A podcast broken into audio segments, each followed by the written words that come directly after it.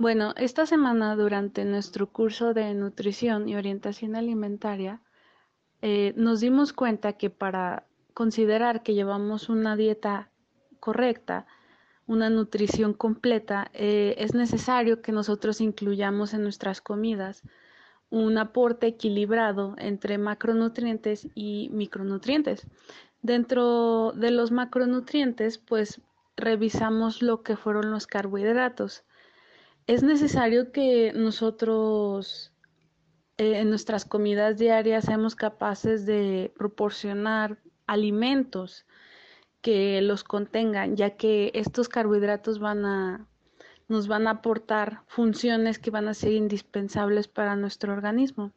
Y bueno, pues lo que queremos es en esta semana discutir desde su concepto, sus clasificaciones, sus principales funciones y así como los aportes y requerimientos necesarios para, para cumplir eh, el aporte de carbohidratos durante nuestras dietas. Primero que nada, comentar que los hidratos de carbono son la principal fuente de energía de nuestro organismo.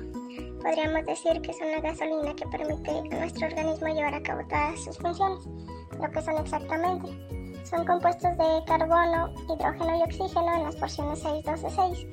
Estos constituyen en general la mayor porción de nuestra dieta, desde un 80% en algunos casos hasta 45-50% de la dieta en muchas personas en países industrializados. Durante el metabolismo se queman para producir energía y liberan dióxido de carbono y H2O. Los hidratos en la dieta humana están sobre todo en forma de almidones y diversos azúcares. Cuando una persona ingiere carbohidratos, el sistema digestivo los transforma en moléculas más simples, como la glucosa, para hacer más fácil su digestión y su absorción y así pueden entrar al torrente sanguíneo. Esto hace que la glucosa en sangre se eleve, estimulando la secreción de insulina, lo cual permite que nuestras células absorban esa glucosa y la almacenen en forma de energía. Y cuando esos niveles de glucosa en sangre disminuyen, se secreta el glucagón para liberar la glucosa almacenada en estas células. No todos los hidratos de carbono son igualmente saludables. Los simples, en, este caso la glucosa y la fructosa, este, pueden absorberse con mayor rapidez elevando, elevando rápidamente los niveles de glucosa en sangre. Los complejos al consumirse se absorben más lentamente. Este, ejemplos de, complejos sería como la avena, el, el, trigo, el centeno, la cebada. Y ejemplos de simples sería como la azúcar y la miel. Un concepto importante que quiero mencionar es el índice glucémico. Este no solo evalúa la velocidad de absorción del carbohidrato, sino que también va a evaluar el impacto que tiene en los niveles de glucosa en sangre. En base a esto, observaron que los carbohidratos, que tenían un índice glucémico bajo, estos los clasificaron como un 55, los de índice glucémico medio, que son los que tienen entre 56 y 69, y el 70 y 100 serían los que tienen un índice glucémico alto. Este índice glucémico puede ser afectado por otras variantes como el grado de cocción. A mayor cocción, mayor índice glucémico, por lo que va a ser mejor comerse unas papas horneadas a unas cocidas. Al disminuir su índice glucémico, se absorbe más lentamente, así la elevación de glucosa en sangre se produce más lentamente. El tamaño de las partículas también va a influir en el índice glucémico, por lo que cuanto más finas sean, más fáciles serán de absorber y más fácilmente subirán los niveles de glucosa en sangre. Por eso es mucho mejor ingerir arroz integral o avena que comer pan integral ya procesado. Entre más estero, entero esté el grano, mucho mejor. También influye en el grado de madurez del hidrato de carbono. Cuanto más madure esté el alimento mayor, mayor índice glucémico va a tener. Es por eso que no es lo mismo comerse un plátano verde o un plátano maduro con la mayor cantidad de, glucosa. Y a mayor cantidad de fibra que contenga el alimento, más lenta será su absorción y más lenta será la elevación de glucosa en sangre. Pero este índice glucémico no está tomando en cuenta la cantidad de hidrato de carbono que contiene el alimento. Por eso idearon otro concepto, que es la carga glucémica, que une la velocidad de elevación de la glucosa en sangre con la cantidad de hidrato de carbono que contiene el alimento. Por eso, un alimento va a poder tener un índice glucémico elevado y en cambio puede tener una carga glucémica baja. Es decir, que eleva rápidamente los niveles de glucosa en sangre, pero contiene muy poco hidrato de carbono. Entonces, por ejemplo, los diabéticos deben tener muy en cuenta el índice glucémico por la velocidad, velocidad de elevación de los niveles de glucosa. Para el resto de la población y sobre todo las personas que están en un proceso de pérdida de peso, para ellos sí va a ser importante saber cuánta cantidad de hidrato de carbono tiene el alimento que consumen, ya que cada gramo de hidrato de carbono va a aportar 4 kilocalorías por ejemplo, la piña, que tiene un índice glucémico muy elevado y una carga glucémica muy baja. Este va a ser ideal para consumir cuando estemos cumpliendo una, una dieta. Lo ideal para deportistas que necesitan un mantenimiento de energía a largo plazo van a ser los alimentos con un índice glucémico bajo y una carga glucémica elevada.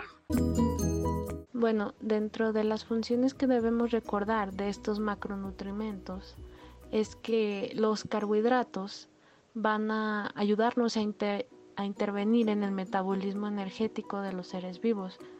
¿Por qué? Porque son una fuente de formación que va a ser muy rápida para que nos va a proporcionar energía, como es el caso de la glucosa, y esto va a ser en beneficio de las células. También tienen una función de reserva, que quiere decir que se encuentran almacenados en el hígado en forma de glucógeno. También sería bueno este recordarnos que estos pueden aportar un valor energético de más o menos 4 kilocalorías por gramo. También comentar que los polisacáridos van a formar este van a cumplir otra otra función de los carbohidratos que es formar parte de las propiedades estructurales de los seres vivos. Eh, Ejemplos como la celulosa las podemos encontrar en las paredes celulares de las plantas, e incluso la quitina que está ahí inmiscuida en los cuerpos de los artrópodos. Este, entonces, mm, estos carbohidratos tienen una naturaleza estructural, tienen una naturaleza funcional, ya que los vamos a encontrar incluso unidos a, a fracciones ya sea lipídicas, ya sea proteicas, este, como por ejemplo las glucoproteínas o los glucolípidos y van a estar estos últimos enlazados, por ejemplo, en la membrana plasmática. Y como última función, pues recordar que estos carbohidratos también nos van a proporcionar sabor a los alimentos y a las bebidas, ya que las podemos considerar como endulcorantes naturales. Bueno, ahora les voy a hablar sobre la clasificación de los hidratos de carbono.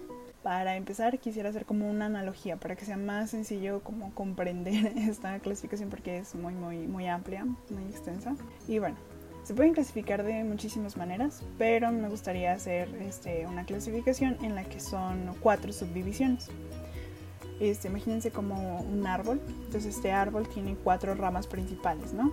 Y esas ramas pues cada una se va subdividiendo en más y más, cada una tiene sus hojitas, sus ramas más pequeñas pero nosotros nos vamos a enfocar este, en cosas muy específicas, ¿no? así como cuando vemos un árbol, o sea, aunque hagamos un enfoque muy general, no podemos ponerle atención a, cada rama, a cada hoja, entonces vamos a hacer énfasis en, en cosas específicas. Muy bien, para empezar, tenemos que nuestra primera rama principal son los azúcares simples. La segunda serían los oligosacáridos, la tercera serían los polisacáridos y por último vamos a hablar de los polialcoholes. Entonces, empezando nuestra primera rama principal.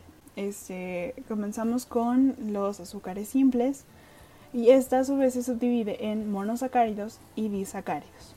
Los monosacáridos nos vamos, bueno, tienen muchísimas subdivisiones, subclasificaciones pero nosotros nos vamos a enfocar en aquellos que son las exosas. Las exosas a su vez pues también tienen más subdivisiones, así como bueno, eh, imaginándose como más ramas más pequeñas, cada uno tiene sus hojas, sus, sus productos, pero en las exosas lo que nos interesa son tres componentes, la glucosa, la galactosa y la fructosa, que son términos que hemos escuchado en, bueno, a veces vienen hasta en la información nutrimental, que vienen en en, nuestra vida diaria en algún momento nos debemos de haber topado con alguno de estos términos, ¿no? Y bueno, estos este, a su vez dijimos que se dividían en monosacáridos y disacáridos. Ahora hablamos de los disacáridos. Igual, Los disacáridos son parte de los azúcares simples porque se componen de dos monosacáridos. Estos pueden ser iguales o distintos que están unidos, mediante un enlace glucosídico. También tienen muchas subdivisiones, pero nos vamos a enfocar en tres principales, que serían componentes principales de los disacáridos, que serían la, la sacarosa, la lactosa y la maltosa. La sacarosa es la unión de una glucosa más una fructosa y es lo que conocemos como el azúcar común. La lactosa es la unión de una glucosa más una galactosa y es lo que le da el sabor este, dulce a la leche. La maltosa está constituida por una glucosa otra glucosa y la podemos consumir de la manera más sencilla que la encontramos como una presentación comercial sería en la cerveza. Eh, pues así como les dije, los disacáridos tienen más subdivisiones, pero nos importan estos tres porque son los que tienen mayor importancia de, los alimentos que consumimos a diario.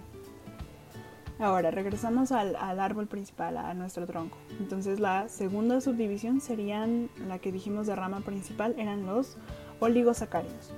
Los oligosacáridos es cuando se unen de 3 a 10 monosacáridos mediante ese mismo enlace glucosídico que ya veníamos viendo en los disacáridos. Ahora regresamos de nuevo a nuestra rama principal y ahora hablamos de los polisacáridos.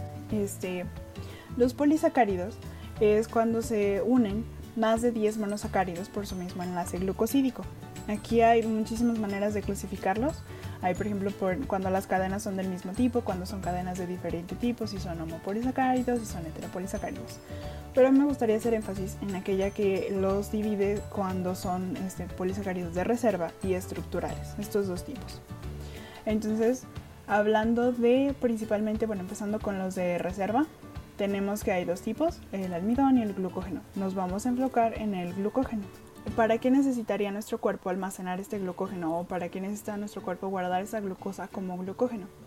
Y esto es porque al almacenar estas azúcares, nuestro cuerpo, como quien dice, está este, garantizando que tiene una manera de obtener energía sin poner en riesgo las funciones este, normales de nuestro cuerpo. Entonces, los principales tejidos en donde se almacena este glucógeno es el hígado y el músculo esquelético. Este, en el hígado tenemos que el glucógeno, cuando se almacena, este, se queda ahí hasta que haya una necesidad energética. Por alguna razón nuestro cuerpo necesita más, este, más glucosa, más azúcar de la que tiene y es de donde la saca. En el músculo esquelético se usa cuando nosotros, este, por ejemplo, nuestro cuerpo está sometido a alguna clase de ejercicio extenuante, entonces nuestros músculos, como quien dice, sacan este glucógeno para usarlo como energía sin poner en riesgo las funciones vitales de las células. Este, por otro lado, tenemos los polisacáridos de estructurales, como son la celulosa, la quitina. Estos son este, Mm, estructuras que forman parte de paredes celulares de plantas, están en algunas este, cáscaras de frutas, algunos como recubrimientos en semillas, cereales. Y a esto se les conoce como fibras dietéticas. ¿sí? Son, son componentes de plantas que nuestros, nuestras enzimas digestivas como tal no pueden disolver. Y tenemos de dos tipos. Las solubles y las insolubles. Empezando con las insolubles, estas tienen un efecto laxante, las solubles no. Sin embargo, ambas comparten la característica de que no pueden ser digeridas por nuestro intestino delgado y en ocasiones alcanzan el colon donde ya llegan a un proceso de metabolización, en ocasiones no, o sea, nuestro, tienen componentes tan resistentes que nuestras enzimas y nuestro, el mismo metabolismo a nivel de colon, no, la misma digestión no, puede eh, romper con estos componentes y así como entran, salen, ¿verdad? Por otro lado, este, bueno, regresando de nuevo nuestro, al tronco principal, la última rama de la que vamos a hablar son los polialcoholes. De los polialcoholes, bueno, dijimos que eran este, los polialcoholes hidrogenación de azúcares. Aquí nos vamos a enfocar en, bueno, cuatro ejemplos principales, que serían el sorbitol, manitol, lactitol y el gilitol. Ahora, el, este, el sorbitol, el manitol y el xilitol son lo que usan uh, más comúnmente en la, industria alimentaria para ciertos alimentos que quieren promocionar como sin azúcar o bajo en, este, en contenido calórico como estos dulces dietéticos, los chicles que sin azúcar y usan estas mismas, este, estos mismos componentes de los polialcoholes porque no tienen, como no son azúcares como tal, son, no tienen esa carga calórica Entonces pueden promocionarlos como sin azúcar, sin tantas calorías, etcétera, etcétera. Y son lo que le da el sabor dulce al producto sin la carga calórica. Por eso es algo tan atractivo para los consumidores. Y pues eso sería todo por la clasificación. Hay muchísimas maneras de clasificar los hidratos de carbono, sin embargo considero que esta de, cuatro, como quien dice, ramas principales o pilares, este, es un poquito más sencillo entenderlo.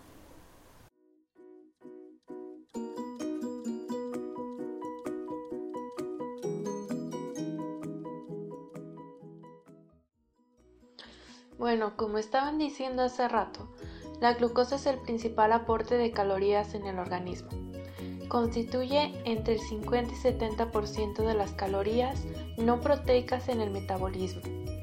La mayor parte del consumo se da en forma de hidratos de carbono complejos, es decir, almidones. Entre estos, los que me gustan comer son los guisantes, los granos enteros y las hortalizas pero no me gustan los frijoles. Además, tienes que recordar que una dieta correcta debe de contener cereales en general, legumbres y patatas, aunque no te guste comerlas. Con todo lo que he dicho anteriormente, se puede decir que nuestro cuerpo requiere un mínimo de 100 a 150 gramos por día de hidratos de carbono. Esta es una cantidad mínima necesaria para poder asegurar un aporte adecuado de glucosa a los órganos glucodependientes. Estos ayudan al, buen funcionamiento del cerebro, riñones, retina, médula renal y eritrocitos. Y además evita la cetosis, que se produce cuando hay una deficiencia en el aporte de carbohidratos, la cual puede llevar al catabolismo de las grasas, lo que hace es que se destruyen las grasas en componentes más pequeños que son los cuerpos cetónicos. Bueno, para que me entiendas más fácil, la cetoacidosis produce el aliento cetónico. Este olor asemeja al de una fruta en descomposición, que es semejante al olor de manzanas ácidas. Otra cosa muy importante que debes de recordar es que cuando hay un aporte de glucosa deficiente, esta la obtiene nuestro organismo mediante la gluconeogénesis a partir de las proteínas. Esto es la movilización de grasas que produce cuerpos cetónicos, los cuales serán un aporte de energía para el cerebro, pero solamente después de unos días de ayuno. En un paciente crítico, el principal substrato calórico es la glucosa. No se debe de consumir glucosa en exceso para no rebasar el límite, que sería de 180 miligramos por decilitro este tiene que ser inferior a 140 miligramos por decilitro. De ser un valor superior, este puede conducir a una mayor morbimortalidad. Los hidratos de carbono los podemos encontrar presentes en cinco de los grupos de alimentos, como son la leche y derivados lácteos, cereales, legumbres, verduras y frutas.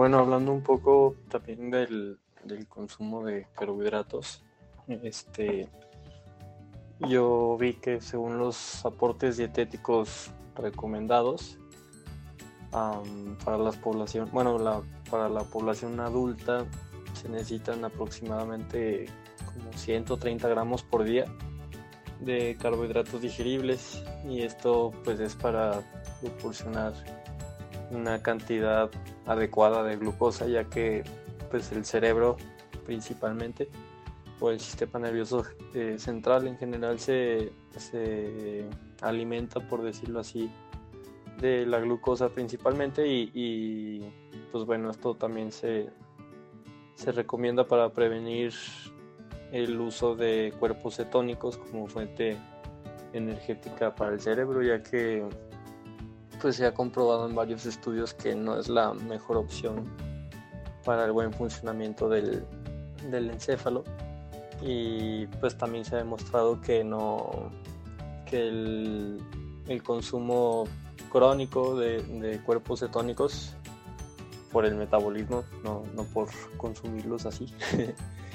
este provoca malestar y, mal, mal genio en, las personas que están, por ejemplo, en, en ayunos prolongados.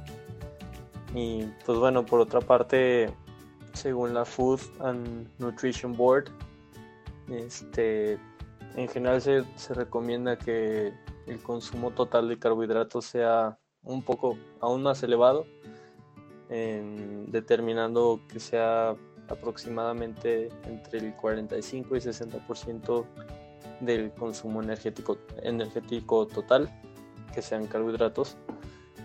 Este, aunque estas cifras pues sí vi que varían un poco según la según el programa dietético. Hay otros que recomiendan menos porcentaje, pero bueno, en general lo que vi que todos recomiendan en cuanto a los científicos y los profesionales de, la nutrición es que sea cual sea el porcentaje recomendado, mm, pues lo, que importa es que estos carbohidratos pues consistan principalmente en frutas, verduras y cereales, sobre todo integrales que sean ricos en fibra.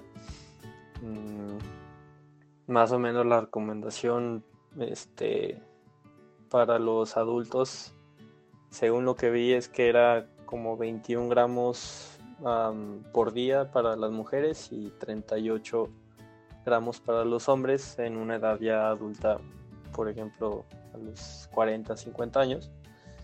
Y pues bueno, esto ayuda en general a que principalmente pues ayuda para el saciamiento y sabemos que la fibra ayuda para prevenir el, estreñimiento y otras enfermedades que afectan ya en edades más avanzadas como la enfermedad diverticular.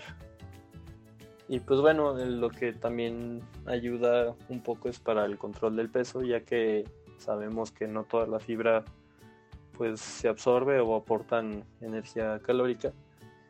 Y pues esto indirectamente directa o indirectamente ayuda a concentrar, a, controlar un poco la concentración de, glucosa en la sangre y el colesterol también. Y pues bueno, también las recomendaciones de los carbohidratos, independientemente de, de, las frutas, de las verduras y cereales integrales, pues lo más recomendado es que se limite el consumo de azúcares sí adicionales o edulcorantes que sí tengan aporte calórico, como son todos los azúcares refinados y dulces, golosinas y todo eso. Y la recomendación es que sea menos del 6% del consumo energético total.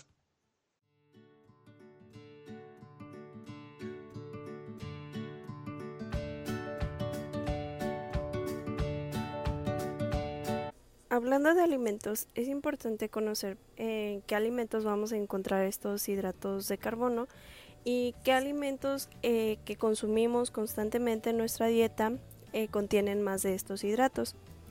Bueno, pues en algunas frutas como las uvas, la cereza, los higos, este, y algunas verduras como la cebolla podemos encontrar los hidratos de carbono como tipo glucosa. La fructosa también la vamos a encontrar especialmente en las frutas como las peras y manzanas, además de uvas, cerezas, miel, etc. Además, tanto la glucosa como la fructosa la podemos encontrar en miles de productos industriales a las que todos tenemos acceso. Eh, y como más importante, lo que más consumimos son las bebidas azucaradas. Y también uno de los favoritos de los mexicanos es la sacarosa, ya que pues esta se va a encontrar en el 99% del azúcar de mesa y esta en su forma natural se va a extraer de la caña de azúcar, la mm, cual pues además de que la encontramos en la fruta, aunque en pequeñas cantidades como el mango y el plátano, también la podemos encontrar en raíces como la zanahoria. Este, también en la leche y otros derivados lácteos como el queso, el yogur y la nata vamos a poder encontrar la lactosa, mientras que la galactosa no se encuentra eh, abundantemente en algún alimento en específico, por lo que su única fuente importante es la lactosa de la leche. La maltosa y la maltotriosa, este, estas son más bien como un producto industrial, ya que bueno, este como tal resulta de la hidrólisis del almidón. Y en, hablando de almidón, este, como sabemos, pues lo podemos encontrar en muchos vegetales, en legumbres y cereales como la papa, el arroz, pasta, cebada, pan, lentejas, que en la dieta del, de un mexicano se encuentran muy abundantes. El glucógeno como tal lo vamos a encontrar en, en, alimentos de origen animal, específicamente en el hígado y los músculos de estos animales, mientras que la celulosa y las semicelulosas van a conformar parte de, de la mayoría de, los, de la pared de los vegetales. Además la vamos a encontrar muy abundantemente en el salvado de trigo. Y por último, pero pues menos importante, no menos importante, perdón, las pectinas. Estas las vamos a encontrar en, en frutas, mientras que las gomas y mucílagos las obtenemos específicamente en las leguminosas.